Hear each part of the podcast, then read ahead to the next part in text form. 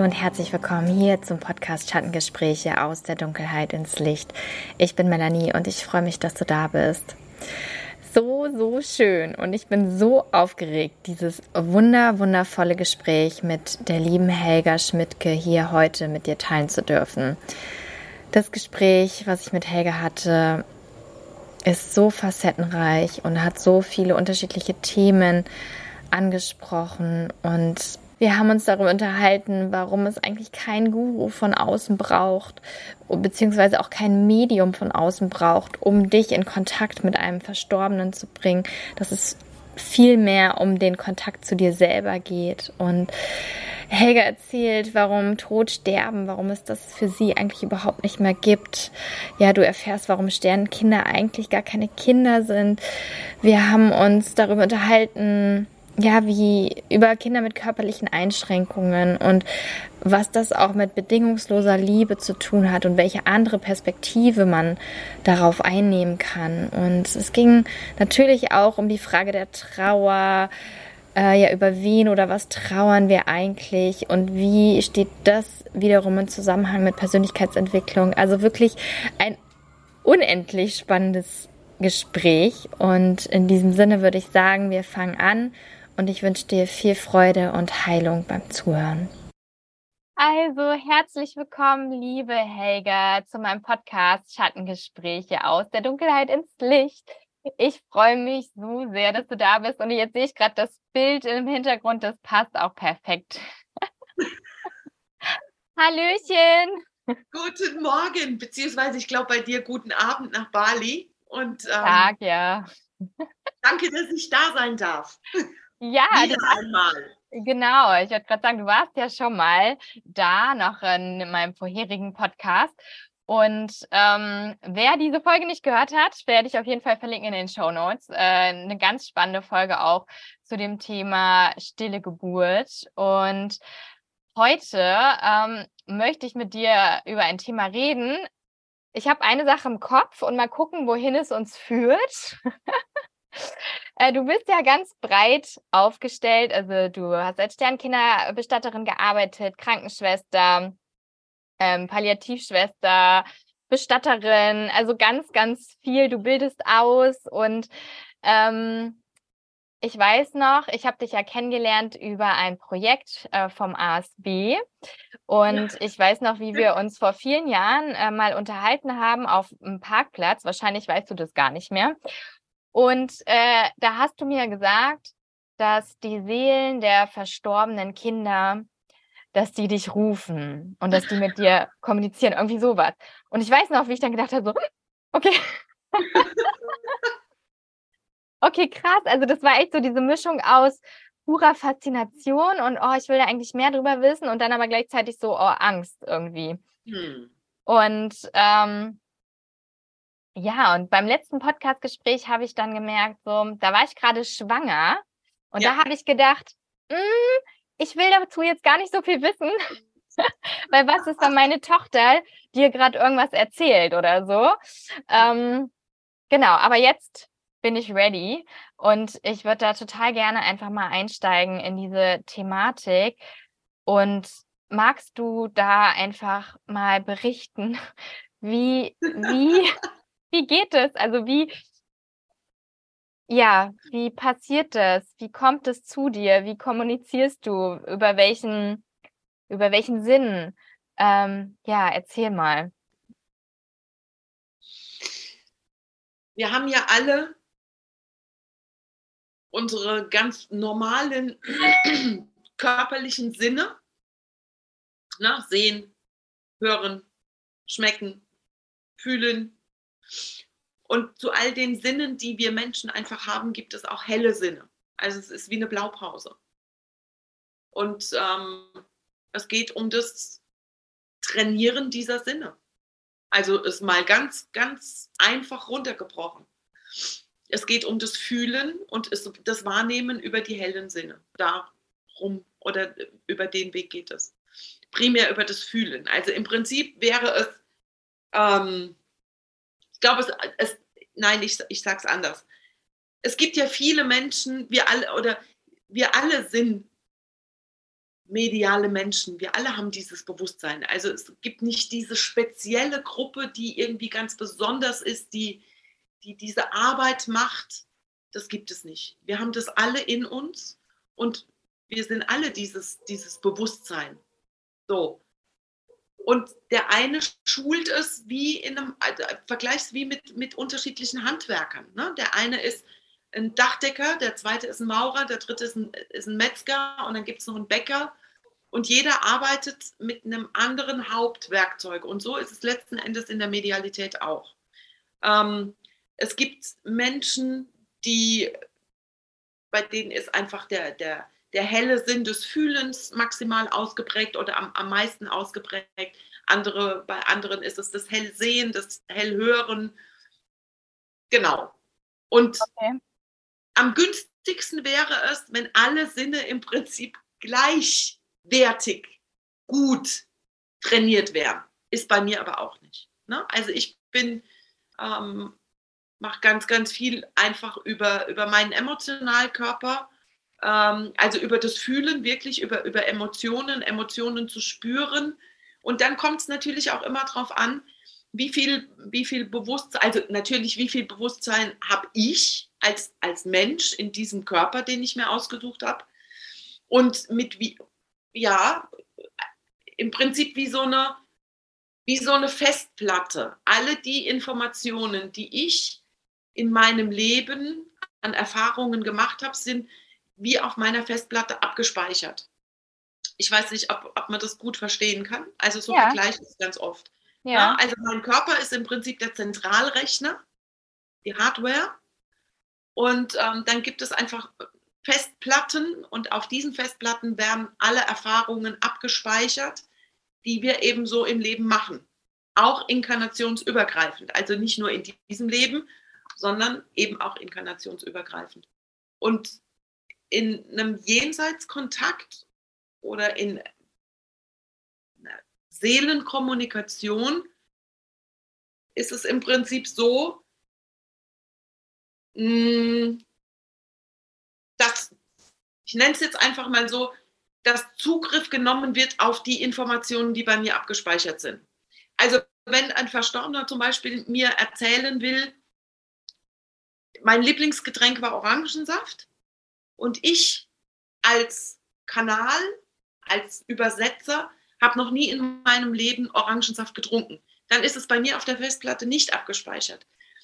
Ja, ich weiß weder, wie es schmeckt, wie Orangensaft schmeckt, noch wie er aussieht, noch all diese ganzen Geschichten. Und dann wird es schwierig, ähm, ja, auf das Beispiel Orangensaft zurückzugreifen. Weißt du, wie ich das meine? Hm.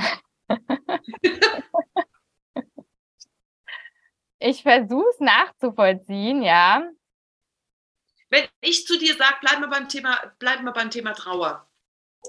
Wenn du die Emotion Trauer noch nie gefühlt hast, ja. dann wird es schwer werden für mich, dir zu erklären, was ist Trauer, wie fühlt es sich an. Wenn mhm. du das aber schon mal erlebt hast, dann gehst du in Resonanz und dann können wir auf eine Ebene kommen. So ist es im Prinzip mit der Medialität auch. Besser? Aber also das heißt dann, dass die, dass die Infos dann nicht bei dir ankommen, wenn du es selbst nicht erlebt hast? Schwieriger, genau, schwieriger. Ja, alles das, was ich erlebt habe und als Information auf meiner Festplatte abgespeichert habe, macht im Prinzip die Basis für eine buntere Kommunikation. Wann hast ja. du das denn gemerkt, dass, dass da irgendwie noch was anderes ist? Es war nie anders. es war nie anders? War nie anders. Also ich bin, ich bin schon so mit diesem Seelenauftrag oder ich bin schon so auf dieser Erde gelandet. Ja, wahrhaftig. Also das war für mich als Kind, ich hatte auch nicht irgendwie so eine eine, eine Nahtodsituation, wo dann dieses Portal aufging oder was, sondern ich bin wirklich schon so geboren mit, ähm, mit der Bereitschaft eigentlich und mit diesem Bewusstsein, ähm, ja, dass das, dass das Sterben zum, zum Leben dazugehört und dass es einfach viel, viel mehr gibt. Und war für mich, ähm, diese, diese Wahrnehmungen hatte ich als Kind eben schon im Konsens Sterben und Tod. Und ich dachte immer, das ist völlig normal, bis ich natürlich, also wie es so vielen geht, ne, bis ich irgendwann mal kapiert habe und verstanden habe, weil ich es gefühlt habe, das, was ich fühle, ist längst nicht das, was, was die Mainstream-Geschichte ist. Ne? Und das hat natürlich dazu geführt, dass ich mein Leben lang wirklich das Gefühl hatte, ich bin nicht richtig. Also das war wirklich so. Ich bin nicht richtig. Dieses Gefühl hat mich mein Leben lang begleitet. Ich bin anders. Ich bin nicht zumutbar. Ich bin zu kompliziert. Ich bin zu anstrengend mit all dem, was ich einfach mitbringe, mit all den Wahrnehmungen, die ich einfach habe. Und ich weiß einfach mittlerweile, das geht nicht nur mir so, sondern das geht ganz, ganz vielen so. Und ähm, dann ist es einfach auch irgendwann eingeschlafen, diese, diese Wahrnehmung. Also die hat wirklich, die hat geschlummert. Und ähm, aufgebrochen ist es dann, ja, in Lebenssituationen, ich habe schon ganz oft davon erzählt, als meine Großmutter gestorben ist. Dann ist es natürlich, also ich, dann war ich einfach als Mensch in, in einer absoluten Trauersituation und in einer Ausnahmesituation und dann ging das Portal auf und dann ging es einfach auch los. Wie und, alt warst du da? Ähm, das ist jetzt 17 Jahre her. Ich bin jetzt 50, also 33. Da ging das dann los. Und da ging dann eben auch dieser Umbruch und Aufbruch in meinem Leben los. Ne? Dass ich einfach gemerkt habe, okay, ich bin von, von Haus aus ein sehr wissbegieriger Mensch und ähm, das Thema Sterben hat mich natürlich auch immer begleitet. Also äh, auch in meiner Zeit ähm, in der Klinik, ähm, in meiner Ausbildung als Krankenschwester dass das Leben mich jetzt so zurückblickend immer wieder an die Hand genommen hat und mich auch so ein Stück weit an das Thema rangeführt hat. Erst mit ganz viel Sicherheitsabstand, immer so mit der Dosierung, wie ich es auch verdauen konnte. Ne? Also auch in der Klinikzeit zu merken, Sterben ist echt nicht so prall, wie ich, also ich habe immer gedacht, das, da geht mehr. Das kann nicht sein, dass das Sterben ist, dass Menschen einfach so gehen.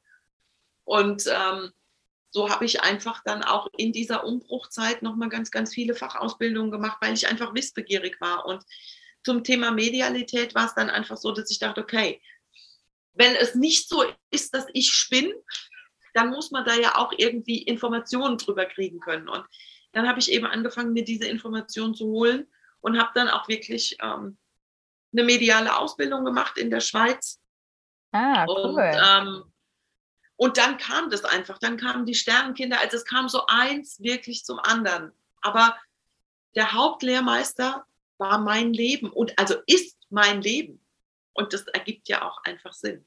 Und ich habe, ich weiß noch, dass ich damals, wie ich, ähm, wie diese Ausbildung in der Schweiz losging, dass ich dachte, ja, also ich mache das, um, um Jenseitskontakte machen zu können. Das war, war ja so meine Intention, das zu tun. Und ich habe ein Jahr lang tiefste Trauerarbeit gemacht. Also ich habe ein Jahr lang durchgeweint und bin so, habe mir alle meine Themen angeguckt, bin so durch tiefste, tiefste Täler gegangen und dachte, ey, pff, das war jetzt nicht das, was ich mir vorgestellt habe. Also ich habe mir wirklich ge damals gedacht, ich tauche so ein in so eine Glitzerwelt, wie man sich das vorstellt. Ne? Also mit Engelkarten und das, ist der ganze wie es im Prinzip, wie die Projektionsfläche im Außen sich eben auch zeigt. Und ich habe es ganz anders erlebt. Ne? Also für okay. mich waren das, war das mit die, eine der prägendsten Zeiten meines Lebens. Und ähm, ja, die hat ganz, also im Prinzip alles, alles verändert und alles in den Umbruch gebracht. Und im Prinzip bis heute ist es die Basis meiner Arbeit im Hier und Jetzt, definitiv. Mhm. Ja. Ich würde noch mal ganz gerne darauf zurückgehen, ähm, wie du das wahrgenommen hast, sagen wir auch vor deiner, vor deiner Ausbildung, die du dann gemacht hast, ja.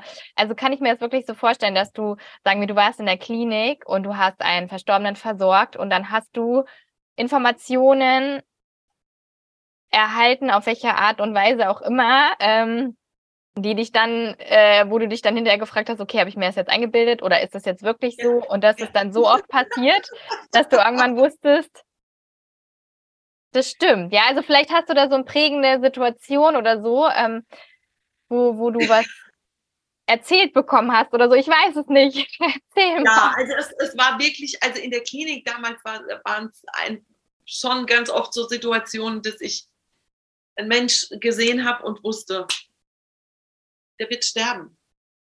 Und das hat mir natürlich Angst gemacht. Also wirklich, wirklich, wirklich Angst gemacht. Weil ich dachte, fange ich jetzt an zu spinnen? Oder, oder was, was ist das? Oder dass ich, dass dieser helle Sinn des Hellriechens plötzlich aufgewacht ist oder präsent war oder wie auch immer man das nennen möchte. Ne? Und ich aber einfach den Tod gerochen habe und dachte, boah. Und ja, ich habe es nicht verstanden damals. Das hat mir ja auch keiner erklärt.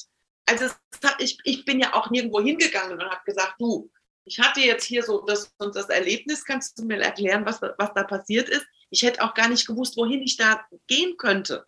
Ne? Ja. Und ähm, ich habe wirklich, ich habe das so für mich in mir getragen und habe da auch mit niemandem drüber gesprochen, mit niemandem, weil ich dachte, ich bin verrückt. Also das war, war wirklich so und das ähm, war auch keine schöne Zeit. Also es war wirklich keine schöne Zeit und ähm, ja, und irgendwann hat es sich dann eben verändert, ne? dass ich ähm, mit Menschen in Kontakt gekommen bin ähm, durch ein Kind, ähm, das ich begleitet habe im Sterben. Das ist auch so eine ganz eigene Geschichte. Ähm, und da bin ich das erste Mal mit Menschen in Kontakt gekommen, die mir gegenüber saßen und gesagt haben, ja, das ist doch normal, was du da empfindest und was du da wahrnimmst. Und ich dachte, hä? Krass, ja. Es gibt noch mehr von mir. Also es waren so mit, mit, dieser, mit dieser kindlichen Naivität. Ne? Also ich weiß, das war eine ganz besondere Zeit für mich, weil ich dachte, boah, ich bin nicht mehr alleine.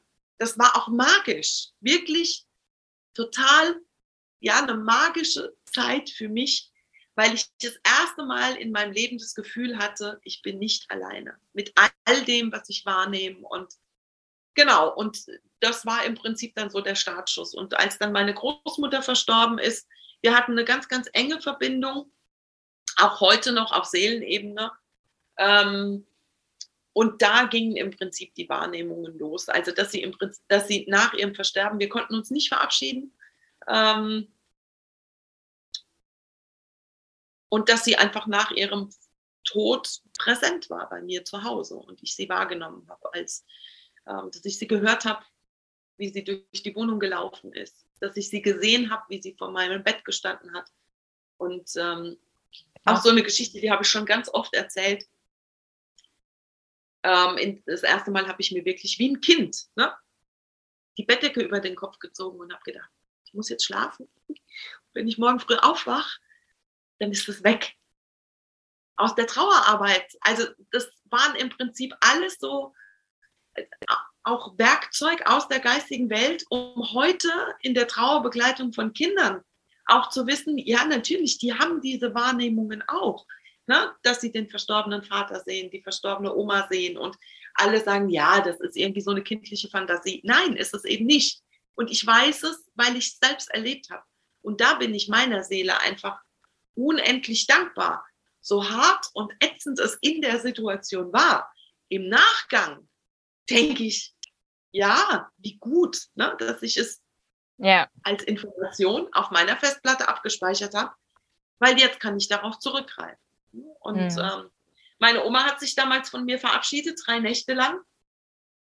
Und heute, ja, heute weiß ich, warum sie das gemacht hat. Die hat auch im Nachgang mir Arbeitsaufträge geschickt. Ne? Das, also mit so der ganz ureigenen Art, die meine Großmutter einfach in in diesem Leben hier hatte. Und so ging das, ja, so ging das los und hat sich im Prinzip wie ein roter Faden gezogen. Und meine Wahrnehmung habe ich dann einfach geschult und trainiert und es ist immer mehr geworden und immer mehr geworden. Ich habe dann einfach auch ganz viele Menschen kennengelernt.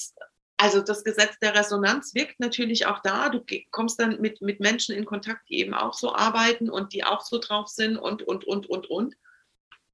Ja. Und heute weiß ich, nach fast 20 Jahren, also es ist, ist jetzt, sind jetzt fast 20 Jahre, heute lebe ich einfach so und ich weiß, ich bin so, ich bin einfach so, ich bin schon so geboren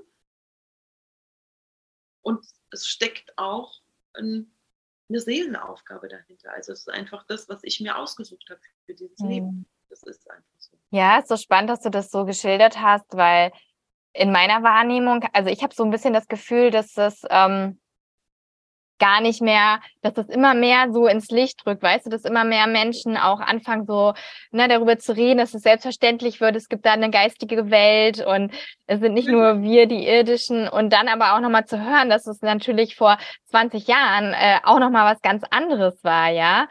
Und also da kann ich mir vorstellen, wie, wie schwer das auch für dich gewesen sein muss, ja, ähm, mit, mit so einem Thema auch zu leben. Ja. Und dann natürlich wahrscheinlich äh, schwang bei dir dann auch immer diese Angst vor Ablehnung. Ähm, ja, weil die habe ich ja erlebt. Ne? Also ja. Das, geht, das geht ja bis heute.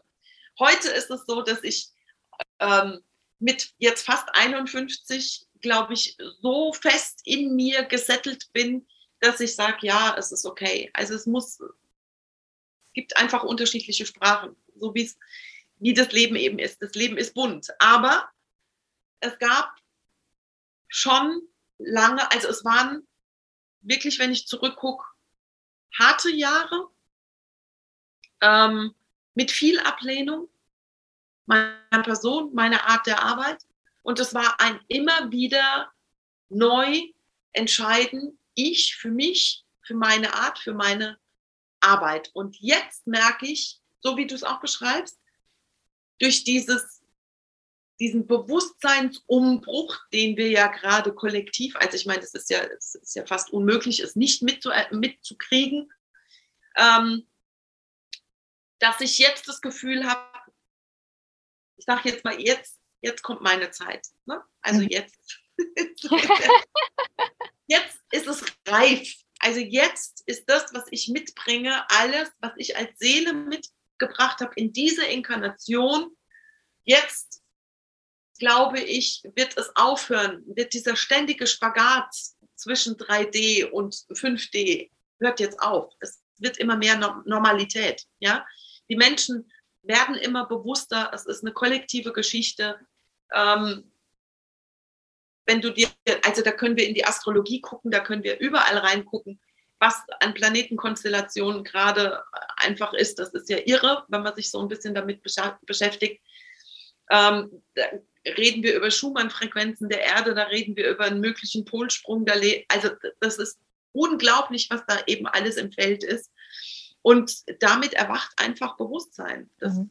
ist einfach so. Und ja, jetzt ist es einfach so, dass ich sage, ja, ich bin ich mit allem, was ich mitbringe und so was ist richtig. Oder weitergehen. Also ja. kein Kampf mehr. Ne? Ja. Und gab es denn ein bestimmtes Ereignis, was da, dazu geführt hat, dass du, weil du hast ja schon ganz lange auch natürlich dann auch aufgrund dieser Ablehnung ähm, nicht öffentlich darüber geredet, über diese ja. Medialität. Ähm, was hat dann dazu geführt, dass du dich irgendwann getraut hast und dass du irgendwann gesagt hast, so, hey, wisst ihr was? That's it. Also bei mir ist es immer so, dass ich merke, ähm, das Leben erhöht so den Druck auf mich. Ja, also wirklich, ich bin ein Stier. Ich bin ein absolut sicherheitsliebender Mensch. Und ähm, dieses sicherheitsliebende Denken, nicht fühlen, sondern denken, hat mich oder bringt mich immer wieder in Situationen, ja, wo ich den Weg der absoluten Sicherheit gehe. Also auch finanziell. Ne? So ein geregeltes monatliches Einkommen, das macht ja einfach mal ruhig. Das ist aber nicht mein Seelenauftrag. Mein Seelenauftrag ist, ich bin ein ich hatte mal einen Chef, der hat zu mir gesagt, du bist eine freifliegende Künstlerin. Und das stimmt. Also ich bin ein unglaublich freiheitsliebender Mensch, gepolt oder gepaart mit dem Gefühl der absoluten Sicherheit. Das klingt ja im ersten Moment absolut skurril und das ist auch ganz an vielen, vielen Stellen in meinem Leben immer wieder die Herausforderung. Ne? Wähle ich jetzt die Freiheit oder wähle ich die Sicherheit? Und ich merke, da stecken in meinem Kopf, in meinem erlernten Sein auch ganz viele Glaubenssätze. Du kannst nicht, ja. du kannst nicht frei sein ohne Sicherheit. Der völliger Käse. Und ähm, es ist immer wieder ein Üben, ein Üben, ein Üben. Also das ist einfach so. Und ich bin diese Schleife gefühlt schon Millionenmal gegangen, immer wieder an Situationen zu kommen, wo ich, ja, wo mein Ego das Gefühl hat, so, jetzt sind wir safe, wir sind versorgt, das ist alles gut. Aber dieses innere Kind in mir sagt, ja, aber ich möchte frei sein. Und jetzt bin ich an dem Punkt, dass ich, mehr, dass ich verstanden habe, das eine schließt das andere nicht aus. Ganz im Gegenteil. Also wenn du dich für deinen Seelenauftrag entscheidest und der bedeutet für mich maximale Freiheit, um meine Arbeit eben auch machen zu können, wie sie, wie meine Seele sich das so überlegt hat, dazu brauche ich diese maximale Freiheit. Und wenn ich mich für dieses Gefühl entscheide, dann kommt der Rest von ganz alleine. Wenn ich aber die Sicherheit in Vordergrund stelle, blockiere ich meine Freiheit und dann stagniert. Ja, und das war eine Übung und das war ein, ja, ein Erleben und Lernen über Schmerz, bis ich es dann irgendwann hatte. Ne? Und die letzte Schleife ist ja noch gar nicht so arg lang her. Und jetzt habe ich so das Gefühl, jetzt habe ich es. Also jetzt habe ich es wirklich hier verstanden und fühle es hier. Ja. Und mhm. ich habe das Gefühl, jetzt ist es, jetzt ist, jetzt ist gut. Und jetzt bin ich an dem Punkt, dass ich denke, muss mich ja auch nicht jeder lieb haben. Ne? Ja. Primär reicht es ja, wenn ich mich lieb habe.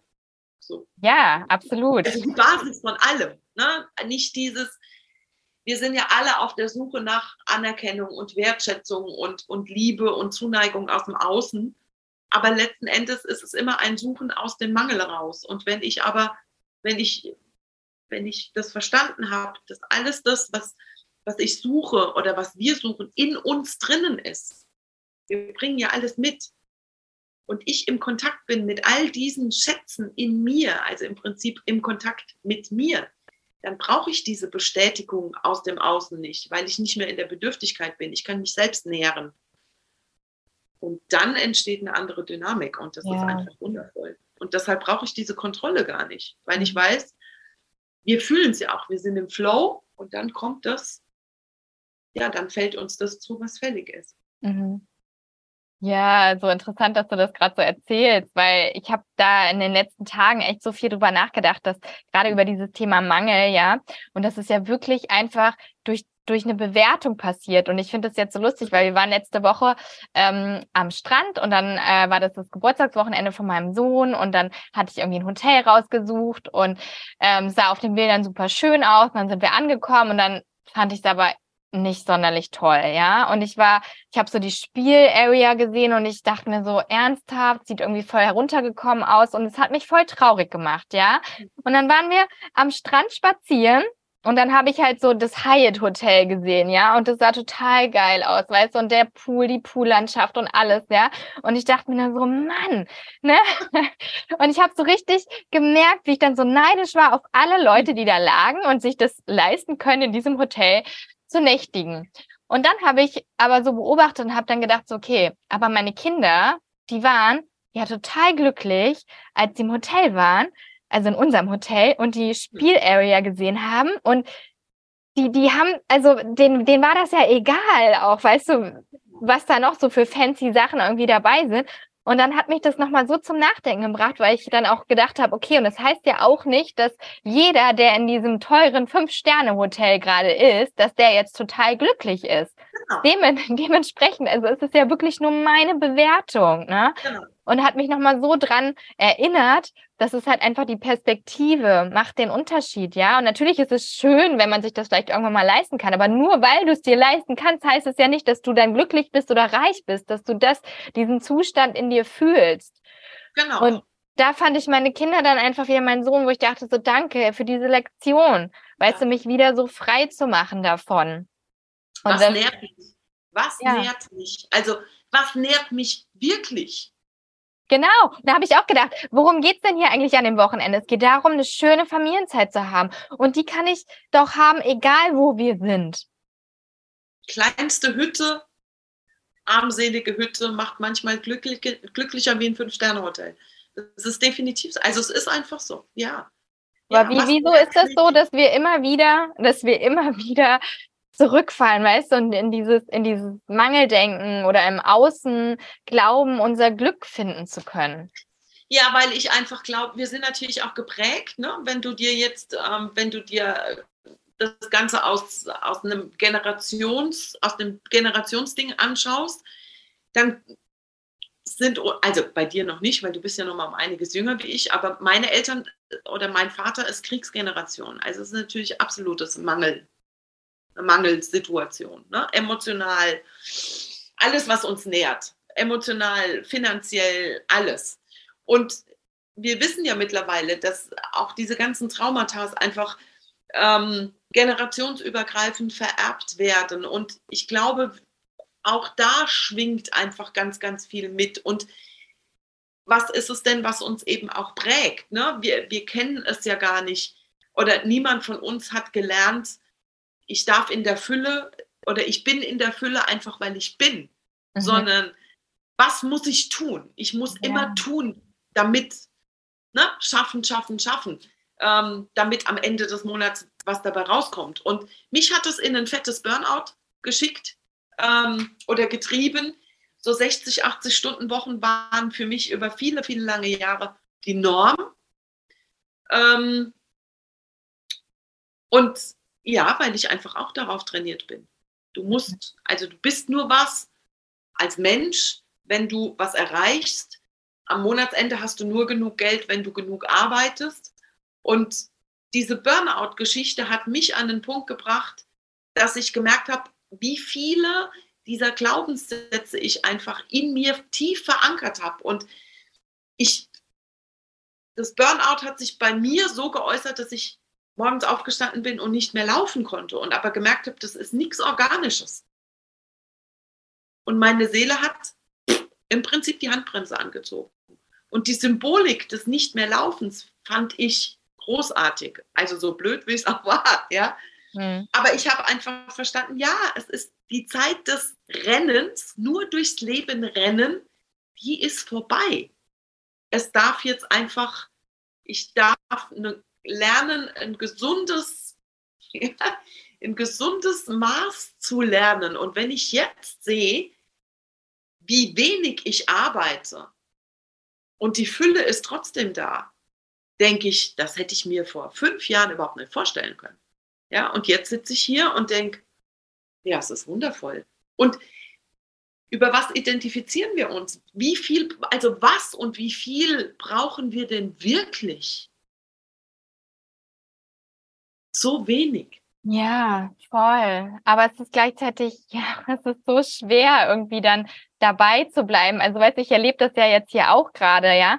Ich meine, ständig, die Leute wollen natürlich wissen, so was macht ihr eigentlich in Bali, ja? Wie finanziert ihr euch das überhaupt? Ne? Und was machst du eigentlich den ganzen Tag, ja? Und ich meine, und ich mir jetzt hier äh, gönne seit geraumer Zeit, wo ich mir schon denke, oh Gott, spreche ich das jetzt wirklich aus, aber dass ich mir mal wirklich morgens eine Stunde, anderthalb Stunden erstmal nur für mich, ich mache Sport, ich meditiere und genau. es fühlt sich so wundervoll an, weißt du, ich merke auf einmal so, krass, wie unnatürlich das eigentlich davor immer war, dass ich aufgestanden bin. Ich habe überhaupt nicht nachgedacht, was ich eigentlich tue, was ich mache. Ich habe mir mein Müsli reingezogen, mich angezogen und bin weg. Und ich weiß, das machen ganz viele von uns so, ja. ja. Und und gleichzeitig merke ich dann auch, wie ich mich jetzt schon fast schuldig fühle oder dann Scham aufkommt, so dass ich mir denke so, ja, ich bin jetzt hier, weißt du? Und nimm mir gerade allein mein Freund, ja, der kommt, der macht ja immer Witze und dann sagt er immer so, na, arbeitest du gerade, wenn er mich sieht, wie ich halt, wie ich da sitze und meditiere und ich sage ihm so, du weißt du was, der Begriff der Arbeit, der verändert, also ich habe einfach eine andere Definition von Arbeit, ja, und das ist auch Arbeit, was ich mache, es ist gerade Bewusstseinsarbeit und ich merke jetzt immer mehr, wie sehr ich das brauche und wie sehr es mich, wo du gerade von Nähren gesprochen hast, wie sehr es mich dann halt auch nährt. Genau ja. aus dir selbst raus. Und ich glaube, das ist auch der Weg. Ne? Wir haben alles in uns. Alles. Und wenn du dich aus dir selbst raus nähren kannst, weil du die Verbindung zu dir wieder hast, dann brauchst du natürlich alle diese Menschen im Außen, die du, ich sag mal, am Ende ein Stück weit missbraucht hast, auch um dich zu nähern, die brauchst du ja alle nicht mehr. Deshalb fallen dann auch ganz viele Menschen um, wie Karten. ja, weil die Resonanz einfach nicht mehr da ist. Und ähm, dieses Genährtsein aus uns selbst raus, das ist ein wunderbares Gefühl. Und ich kenne das. Ich nehme mir jeden Tag mindestens anderthalb Stunden zu meditieren. Wirklich hier in meinem Zimmer die Tür zu, Raum für mich und auch immer wieder zu schauen, was brauche ich? Ja, möchte ich jetzt heute Nacht in meinem Zimmer schlafen oder in unser gemeinsames Schlafzimmer? Also brauche ich einfach Raum und Zeit für mich? Oder was brauche ich gerade? Und das eben auch meinem Gegenüber zuzugestehen. Und mhm. um den Bogen zu der Medialität jetzt mal wieder äh, zu schlagen, bevor uns da die Zeit komplett wegrennt, ähm, ist für mich mittlerweile ist es wirklich die Basis. Dieses, je mehr ich mich selbst aus mir selbst raus nähren kann und weiß, wie ich mich gerade fühle, was ich brauche und für mich gut sorge, desto mehr bin ich natürlich auch mit mir selbst im Flow und dann angebunden ja. zur geistigen Welt, meinst du? Ich, ich vergleiche das ganz oft mit, stell dir vor, ein Rohr. Ja, das ist an, an, an manchen Stellen ist es verstopft, an anderen Stellen ist vielleicht ein Loch drin. Und je mehr du dich damit beschäftigst, dieses dein eigenes Lebensrohr instand zu halten und zu pflegen, achtsam es zu versorgen, desto besser fließt das Wasser dadurch. Also, es klingt jetzt sehr runtergebrochen und klingt auch sehr einfach. Aber du meinst, desto, desto besser kann man die Information, weil letztendlich hat sie ja jeder auch von uns, ja, diese genau. Medialität und desto besser kann man das halt quasi dann wieder ja. spüren, wahrnehmen. Weil, weil du im Fluss bist. Also wenn du im Fluss bist, sind die Dinge im Fluss. Und man muss das gar nicht so hoch ansetzen. Das sind Dinge, das kennt jeder von uns. Wir haben gute Tage, wo wir das Gefühl haben, yay, es ist, also es flutscht, wir sind im Flow und wir haben Tage, wo wir einfach wissen, ja, das sind Scheißtage oder wie auch immer wir es definieren, ja. Und so ist es damit im Prinzip auch. Also ich habe einfach verstanden, ähm, und das ist auch der Kern immer wieder in meiner Trauer oder in meiner Art der Trauerarbeit, dass diese Persönlichkeitsarbeit einfach die Basis ist. Die Basis ist für, die, für mich in meinem Lernen und Wirken, auch in der Medialität. Ähm, wenn, wenn diese Anteile inneres Kind, Ego und gesunde Grenzen, wenn die einfach intakt sind und am richtigen Platz sind, dann kommt der Rest von ganz alleine. Also ich kann, ich muss keinen Handstand machen, keinen Kopfstand machen, ich muss mich nicht im Kreis drehen, ich muss auch nicht, was weiß denn ich, tanzen dazu, um einen Kontakt zu haben mit einer Seele, die schon wieder zu Hause ist, sondern es reicht, wenn ich oder die Basis ist, ich bin im Kontakt, in Verbindung mit mir. Und dadurch fließt es sowieso. Ja, und dann bin ich auch nicht in der Projektion. Wenn ich einfach weiß, was ist jetzt, was ist die Stimme meines Egos, was ist die Stimme meines inneren Kindes und einfach diese Dinge auch verstehe zu unterscheiden. Auch das klingt sehr einfach. Da kommen natürlich viele, viele alte Themen hoch und es ist Trauerarbeit. Also ich, ich bin der Meinung, erstmal so das eigene Feld aufräumen bevor, ähm, ja, bevor ich diese Arbeit im Außen mache. Okay, ja. aber das, letztendlich. Was sagst, das, was du sagst, ist die Basis. Also es, wir brauchen nicht ein Medium. Das ist völliger Käse. Das ist auch so ein, so ein, so ein Glaubenssatz. Ich muss zu irgendjemandem gehen, der mir dann sagt, wie geht es meinem Verstorbenen? Wenn du eine verwaiste Mutter fragst, wie geht es deinem Kind gerade, wird dir jeder sagen können, gut oder nicht gut. Und wenn ich dann sage, woher weißt du das denn? Dann kriege ich als Antwort mein Gefühl. Ja, genau, Medialität. Nichts anderes. Also wir haben so eine Vorstellung, wie Jenseitskontakte sind, ne? dass da jemand uns gegenüber sitzt und was weiß denn ich mit verdrehten Augen da sitzt und komisch spricht. Ja, also wenn du in Trance bist, dann verändert sich auch das. Aber diese Verbindung, wer hat denn mehr Verbindung zu diesem, diesem, der Seele, die in dem Moment als Kind inkarniert ist, wie die, die in dieser Inkarnation die Mutter war. Also mhm.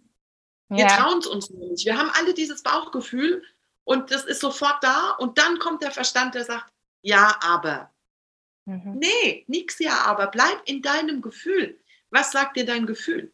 Und das, dein Gefühl ist richtig, immer und an jeder Stelle. Weil unsere inneren Kinder sind weise Kinder. Du, also, ja, wir haben das alles in uns. Alles. Und letzten Endes bin ich nur ein Erinnerer an das, was in meinem Gegenüber sowieso schlummert. So wie die Menschen, die mich wachgekitzelt und begleitet haben und immer noch begleiten, auch Erinnerer waren und sind. Jeden Tag aufs Neue. Ja, und mit diesem, mit diesem Wissen, weißt du, oder mit dem Erfahren, was man dann irgendwann ähm, vielleicht hat, so wie du es hast, da macht auch dieses, dieser Satz mit bis über den Tod hinaus für mich dann auch wirklich Sinn. weißt du, weil es dann über den Tod hinaus auch noch weitergehen kann, aber halt auf eine andere Art und Weise. Und für mich gibt es den Tod gar nicht mehr. Also ich merke auch, dass ich mit diesem Bewusstsein oder mit der Veränderung meines Bewusstseins meine Sprache total verändert gerade. Das ist total faszinierend, mich selbst dabei zu beobachten. Okay, wie, wie sprichst du jetzt davon? Es gibt für mich den Tod nicht mehr. Oder mhm. dieses, was stirbt denn? Wer stirbt denn? Der Körper. Ja. Sonst nichts. Also wirklich sonst nichts. Der Sterbeprozess ist für mich kein Sterbeprozess, sondern es ist ein Rückzug, es ist ein Ablösen der Seele von dem Körper. Tod gibt es für mich nicht. Sterben in dem Sinne gibt es für mich nicht. Es ist ein Ablöseprozess. Und der, glaube ich, darf acht, an vielen Stellen bewusster und achtsamer begleitet werden, von wem auch immer.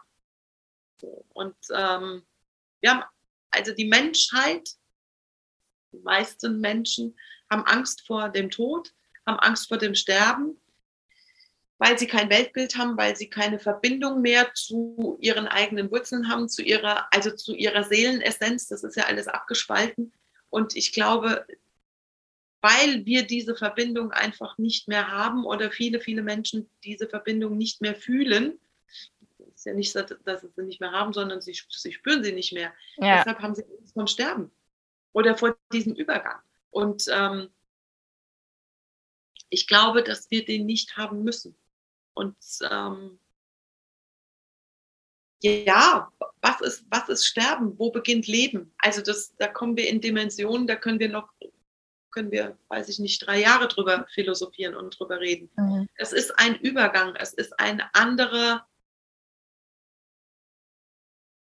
es ist ein, ein, ein Übergang in das andere Sein. Und wenn du, also für mich ist es einfach so, dass ich, für mich ist es gar kein, gar kein Glaubenskonstrukt, diese Seelengeschichte, sondern es ist ein tiefes Wissen. Es ist wirklich ein tiefes, tiefes Wissen darüber. So, und wenn ich darum weiß, dass die Seele einfach wieder nach Hause geht, dann resultieren, also wenn ich, wenn ich es nicht nur glaube, sondern es wirklich tief weiß, dann resultieren daraus Dinge, die ganz viele Veränderungen haben für das Leben.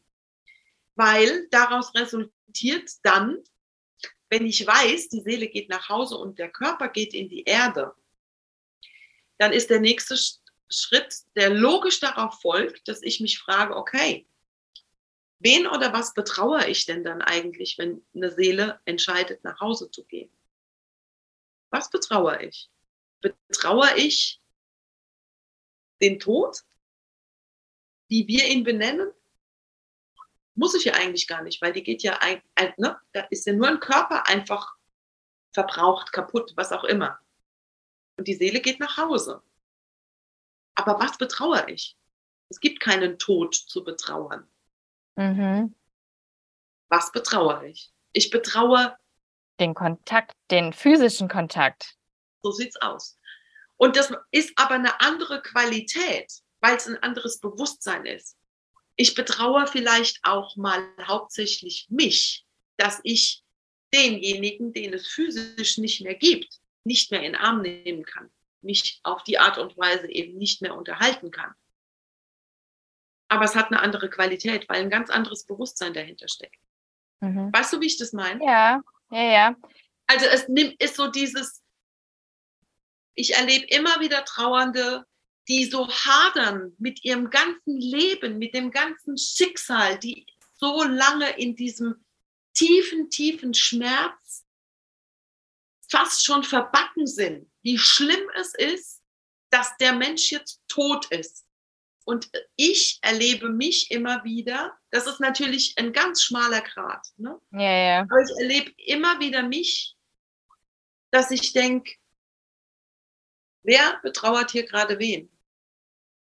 Betrauere ich den Tod dieses Menschen, diesen Übergang? Oder betrauere ich mich, wo ich jetzt hier alleine bin? Ich finde, beides hat seine Berechtigung, absolut.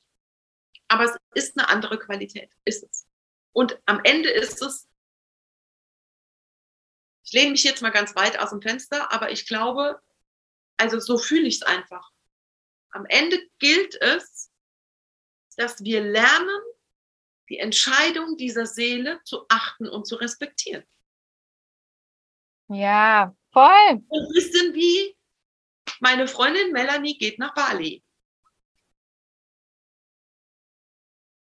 Ja, und weißt du, auch hier kommt immer wieder auch nochmal so diese Bewertung ins Spiel.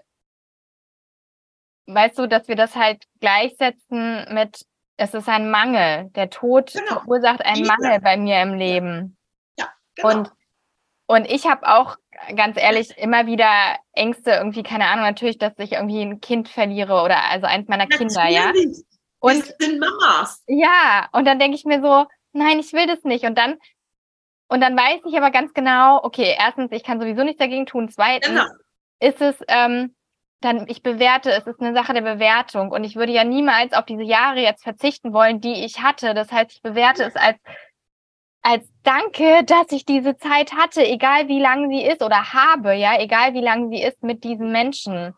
Und als ich irgendwann das geschafft habe, diesen, diesen Perspektivenwechsel, genau. keine Ahnung, der kam irgendwie, ähm, hat es mir echt geholfen, damit anders umzugehen und nämlich auch zu verstehen, jede Seele, also das zu akzeptieren, ja, dass manchmal erlebe ich mich dann, wie ich dann irgendwie sage, so ja, okay, wenn deine Seele sich das so ausgesucht hat, dann ist das so, dann kann ich da sowieso nichts gegen tun.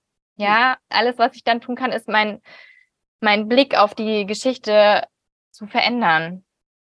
Ja, mit dein Bewusstsein zu weiten ne? und mit einem anderen Blick da drauf zu schauen und eben nicht aus diesem Gefühl des Mangels den, den Tod zu bewerten. Mhm. Ne? Und daraus resultieren ja ganz viele andere Sachen. Ich muss mich nämlich nicht mehr über Schuld unterhalten oder muss mich nicht mehr mit dieser, mit der, mit dieser Bürde der Schuld auseinandersetzen. Also viele, viele Mütter, ne, viele Sternenkindermütter haben ja also ein, ein Riesenpaket der Schuld, die sie mit sich tragen. Und es gab, also ich habe so viele Gespräche geführt mit Sternenkindern und auch das passt für mich ja schon gar nicht mehr, weil es ist ja ein menschengemachtes Konstrukt, Sternenkinder. Mhm. Es ist eine Seele, die inkarniert in ja. diesen kleinen Körper. Die, diese Seele ist aber ja kein Kind. Ne? Das ist menschliches Denken. Und diese Seelen die sind ja auch einfach so, ich bin immer wieder so fasziniert von dieser Schöpfung. Wer bringt uns denn so tief in unser Gefühl wie ein kleiner, toter Kinderkörper oder ein kleiner, lebloser Kinderkörper? Nix. Ich glaube nichts auf dieser Welt. Ja, und so klar und aufgeräumt, wie ich jetzt vielleicht auch wirke, ich bin auch Mama und ich bin auch Oma. Und natürlich komme ich da an Punkte, dass ich denke, boah, okay, wenn jetzt eines meiner Kinder die Entscheidung trifft, zu sagen, ich gehe jetzt nach Hause, bin ich da auch so cool? Und dann merke ich, ich bin überhaupt nicht cool. Also ich bin ja auch Mensch. Ja, ja, und klar. Geht, ne, das macht ja traurig. Und wir wissen alle, dieses Gefühl der Traurigkeit, das ist ein unglaublich lähmendes Gefühl. Und ich glaube, das, das darf auch wirklich sein. Ja. Aber wirklich mit dem Hinterkopf, Also auch Wut und all diese Emotionen, die dazugehören. Also mich hinzustellen und zu sagen, ey, ich bin sauer, dass du jetzt nach Hause gegangen bist. Ja, weil ich bin sauer, dass du nach Bali gegangen bist, weil ich kann dich nicht mehr drücken. Aber um wen geht's? Geht's um dich oder geht's um mich? Es geht um mich. Mhm. Du hast eine coole Zeit auf Bali. Ne? Und das sind wir wieder in diesem Mangel. Ja, dann muss man eben andere Wege finden. Dann ist es eben Zoom. So. Und dann kann man sich auch nicht drücken und trotzdem fühle ich mich. Und so ist es eben auch, also so ist es für mich mittlerweile mit dem Sterben. Ganz mhm. genau so. Ja? Der Körper ist einfach nicht mehr da und die Seele bleibt. Und wir müssen, ja, wie gesagt, wir müssen über ganz viele Dinge im Prinzip gar nicht mehr so in dieser Intensität reden, wie wir sie, ja, wie wir vielleicht die ganzen letzten Jahre darüber geredet haben. Also das Thema Suizid, ähm, das Thema der Schuld, wer ist schuld, wenn, wenn sich ein Mensch suizidiert, das ist für mich einfach auch auf Seelenebene nochmal mit einer ganz, ganz anderen Perspektive. Ne? Das, ähm, also wir versuchen, wow. der Tod ist eine Bedrohung für uns, ist ein Versagen und das ist er einfach nicht. Also wo, wo ist denn Sterben? Was ist denn? Also wer stirbt denn wirklich? Wenn eine Seele hier in diesem irdischen Dasein entscheidet, ich gehe nach Hause, dann nennen wir es hier Sterben und dort ist es Geburt. Und wenn die Seele in der geistigen Welt, wo auch immer das ist, also auch da, das ist ja auch nochmal ein, ein unglaublich spannendes Thema, aber wenn die entscheidet, sie inkarniert, ist es dann ein Sterben dort und hier ein, eine Freude? Also Nein. es ist alles eine Sache der Betrachtung und eine Sache der Perspektive. Ja, und wo stehe ich und mit welchem Bewusstsein gucke ich mir das an? Ne? Also mir ist gestern Mittag beim Autoputzen ganz lustig Sabine Mene wieder eingefallen. Ne? Mhm. Dass ich dachte, Sabines Sterben so unglaublich wundervoll mit allem Knirschen und Holpern, was dazugehört. Aber diese Entscheidung zu sagen, ich übernehme Verantwortung für mich und für mein irdisches Dasein und ich treffe jetzt die Entscheidung, ich gehe jetzt nach Hause. Chapeau. Total, ja. absolut. Mit allem, was dazugehört, ne? Das nochmal, das holpert, das knirscht, da gibt es auch Einschläge, natürlich weil es ist ein Abschied von beiden Seiten. Also auch der, der stirbt, muss sich verabschieden von den Lieben, die er hier hat. Auch sowas, ne? wo ich immer ja. wieder merke, was sich total verändert in meiner Arbeit. Also den Fokus auf den, auf den Sterbenden, auf den nach Hause gehenden. Ja. Also das ist ein total spannendes Feld. Ja, absolut. Und kurze ähm, Hinweis hier für diejenigen, äh, die jetzt mit dem Begriff Sabine Mene nichts anfangen können. ich habe auch ein Podcast-Interview mit der lieben Sabine, ähm, wo sie quasi auch ähm, über ihren Weg gesprochen hat. Und äh, es gibt eine ganz tolle Dokumentation über ihr Sterbefasten. Und äh, genau, das äh, verlinke ich vielleicht auch einfach alles nochmal ja, in den Show Notes. Genau. Also auch eine, wir sind uns zweimal im Leben begegnet, Sabine und ich, und wir haben ja auch nicht weit voneinander gewohnt. Und trotzdem ist es für mich, das ist echt eine meiner Lehrerinnen. Ja. Das ist wirklich so. Und ich habe, ähm, sie hat mir kurz vor, vor ihrem, ja, ich sag mal, bevor. Ihrer Transformation. Sie war schon auf dem Weg, hat sie mir noch eine Sprachnachricht geschickt, die mir heilig ist. Weil die, die war nicht lang, aber das, was sie gesagt hat, hat mich so tief berührt, nachhaltig, so tief berührt. Und ähm, ja, wir müssen nicht 24-7 mit Menschen zusammen sein. Also manchmal reicht eine, eine Begegnung, die ganz viel in Bewegung setzt. Und Sabine mhm. war und ist für mich so eine Seele, mhm. die einfach ganz viel bewirkt hat. Ganz, ja. ganz viel. Ich glaube, die auch im Konsens Sterbekultur nachhaltig ist sie für mich eine Pionierin, die ganz viel in Bewegung gesetzt hat. Und ähm, Absolut. ja. ja.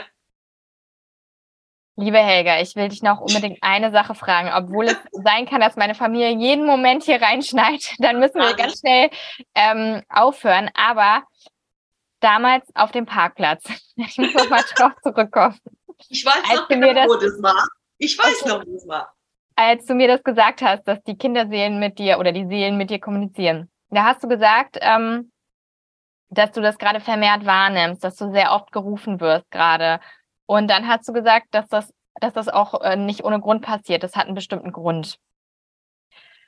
Und ich weiß noch, wie, also es ist jetzt wirklich, keine Ahnung, wie lange ist es her?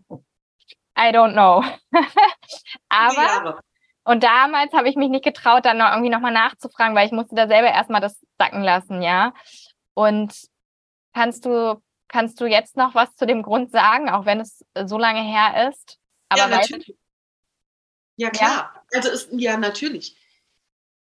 Es geht um Bewusstseinsarbeit. Ne? Und ähm, diese, diese, diese Seelen, die in Kinderkörper inkarnieren, also wir haben vorhin ja schon mal ganz kurz drüber gesprochen, die setzen einfach ganz viele, ganz viel Bewusstsein in uns frei. Die räumen ja teilweise generationsübergreifend ganz, ganz viele Familiensysteme einfach auf. Ne?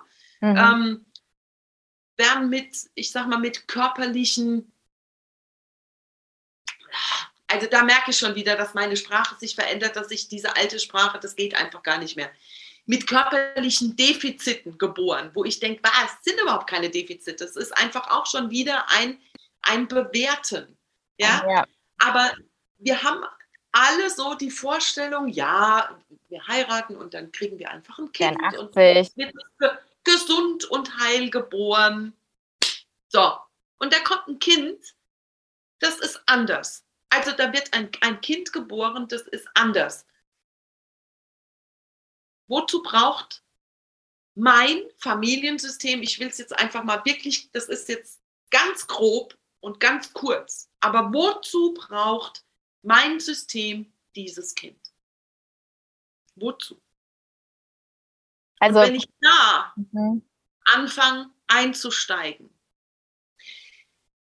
über die Biografiearbeit zum Beispiel, das ist irre, was da, was sich da einfach zeigt. Über Generationen teilweise. Wozu braucht es dieses Kind? Was im Prinzip, was ist der Auftrag dieser Seele für dein System? Mhm. Also, und da geht es auch immer wieder dann darum, den, die betreffenden Personen weiterzubringen in ihrer Bewusstseinsarbeit. Kann ich Absolut. das so Genau. Ja, genau. Ja. Und sie daran zu erinnern, im Kern geht es immer um Liebe, mhm. um sonst nichts. Oh, das ist so. Dazu muss ich noch ganz kurz was sagen, weil du mich jetzt draufgebracht hast. Und zwar, als du gesagt hast, wenn Kinder anders geboren werden, ja.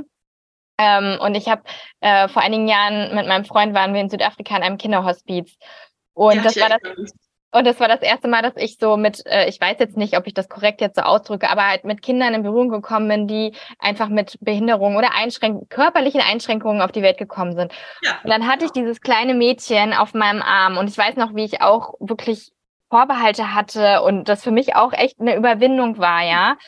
Und ähm, und es war wenn du es wenn du's gesehen hast von außen, du weißt, normalerweise würde man denken so, oh, dieses arme kleine Mädchen und so, genau. ne? Dann ist sie da so, genau. ach, was für ein Pech, ne, dass sie so auf die Welt gekommen ist. Aber dann lag sie wirklich bei mir im Arm und wir hatten so einen ganz, ganz einzigartigen, wertvollen Moment und dieses, also sie hat mich, sie hat nicht viel gezeigt so an Mimik, aber dann hat sie mich mal kurz angelächelt und es hat mich so tief getroffen und da wusste ich nämlich, es geht nur um Liebe, weißt du? Und es ist egal, wie dieser Mensch aussieht, ja. Und da, da fing das auch an, wo ich mich gefragt habe, wer lernt hier eigentlich was von wem? Weißt du, also warum kommen die eigentlich auf die Welt, ja? Und es ist so paradox, dass wir dann meinen, da, darüber zu urteilen und zu sagen so, oh, du armes kleines Würstchen, so, aber eigentlich ist es gar nicht so. Das ist auch nicht so. Absolut nicht. Und das Kind, das du im Kinderhospiz hattest, hatte ich im Freundeskreis. Ja? Also ich, bei mir war es auch genau so ein Kind, das bei mir damals alle Dämme hat brechen lassen. Und es geht nicht um Mitleid. Mhm. Und es geht, ja, wir, wir, wir denken über unseren Verstand, dass wir körperliche Geschichten bewerten in du bist arm, du bist schlimm, du bist arm dran, du hast so ein schlimmes Leben. Was ist denn, wenn der Auftrag oder wenn die, der, die, die Seelenlernaufgabe dieser Seele ist, bedingungslose Liebe erfahren zu dürfen und deshalb mit einem körperlichen, wie auch immer man es nennen möchte, geboren wird. Ja, mhm. Nicht, also schwerst mehrfach behindert zu sein vielleicht, in eine Familie hineingeboren zu werden, wo dieses Kind angenommen werden kann, in dieser Bedingungslosigkeit. Auf der anderen Seite, ich kann mich erinnern an einen Kontakt mit einem ähm, mit einem Sternenkind, ich nenne es jetzt einfach mal so, der ist mit einem Down, wäre mit einem Down-Syndrom ähm, geboren worden und die Eltern haben sich für einen Abbruch entschieden. Und ähm, da habe auch ich mich damals in der Situation erlebt, wo ich dachte, ach guck mal, so schnell bist du in der Projektion und in der Bewertung, ja? Das machen wir Menschen ganz schnell, dass wir sagen, ja, ja, das ist ja irgendwie nicht lebenswert, la la la lass mal wegmachen und gehen dann noch in die Bewertung der Eltern. Das ist ja auch das, was diese, diese Familien da draußen erfahren. Ne? Und sich selbst auch gar nicht zugestehen, zu trauern, weil ich bin ja selbst schuld. Ich habe mich ja für den Abbruch entschieden, hätte ich ja nicht machen müssen. Also all diese ganzen Geschichten. Auf Seelenebene war es eine ganz andere Nummer. Und dieses Kind hat so detailliert aus diesem Familiensystem erklärt, warum die Entscheidung des Schwangerschaftsabbruchs im Prinzip aus der bedingungslosen Liebe der Mutter die richtige Entscheidung war. Also im Prinzip genau gegensätzlich zu dem, wie wir Menschen eigentlich werten würden. Ja? Mhm. Ja. Aber die Entscheidung, wirklich die Entscheidung der Eltern aus dem Gefühl der bedingungslosen Liebe dieses Kindes gegenüber, hat auch im Ahnenfeld, was wir dann im Nachgang einfach auch aufgearbeitet haben, ganz viel heil gemacht. Also es ist immer wieder so, dass genau das, was du sagst, dass ich mich in Situationen ertappe oder erlebe, dass ich denke, okay, wer, wer lernt hier eigentlich von wem?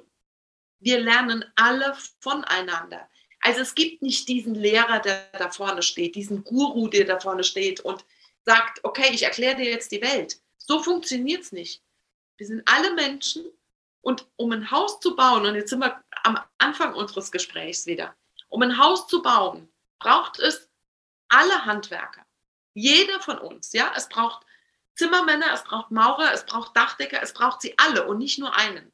Es braucht jemand, der das Fundament aushebt. Sonst kann ich kein Haus bauen. Und es braucht jeden von uns, jeden Einzelnen. Und keiner ist wichtiger und toller und größer. Das ist alles Bullshit. Ja. ja? Wir sind alle wichtig, alle. In diesem irdischen Dasein, genauso wie auf Seelenebene, um gemeinsam wem zu dienen? Der Liebe. Nichts anderes. Weil wenn du die Dinge reduzierst auf die Essenz, geht es immer um Liebe. Auf jeden Fall.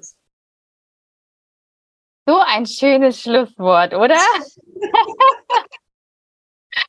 wow, also Hegger, dieses Gespräch war schon wieder so mind-blowing.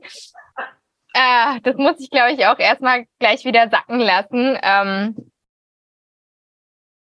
wow, ich danke dir echt von Herzen, wie immer, für deinen Mut und dass du weiterhin so standhaft deiner Intuition folgst und dem Ruf ja, deines Herzens, trotz ja, der ganzen ja, Widerstände. Und ah, ich bin so gespannt, was da noch alles kommen wird.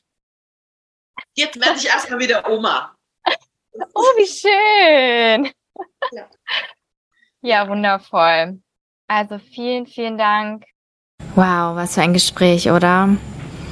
Mich hat dieses Gespräch wirklich nachhaltig so tief berührt und ich würde mich unendlich freuen, von dir zu lesen, was es mit dir gemacht hat, was du für dich mitnehmen konntest. Und natürlich wäre es auch mega hilfreich, wenn du dieses Interview weiterleitest an deine Freunde, deinen Bekannten, an vielleicht kennst du jemanden bestimmtes, wo du weißt, so dieser Person könnte das weiterhelfen und vielleicht findet sie dadurch einfach nochmal mehr Antworten auf immer noch offene Fragen.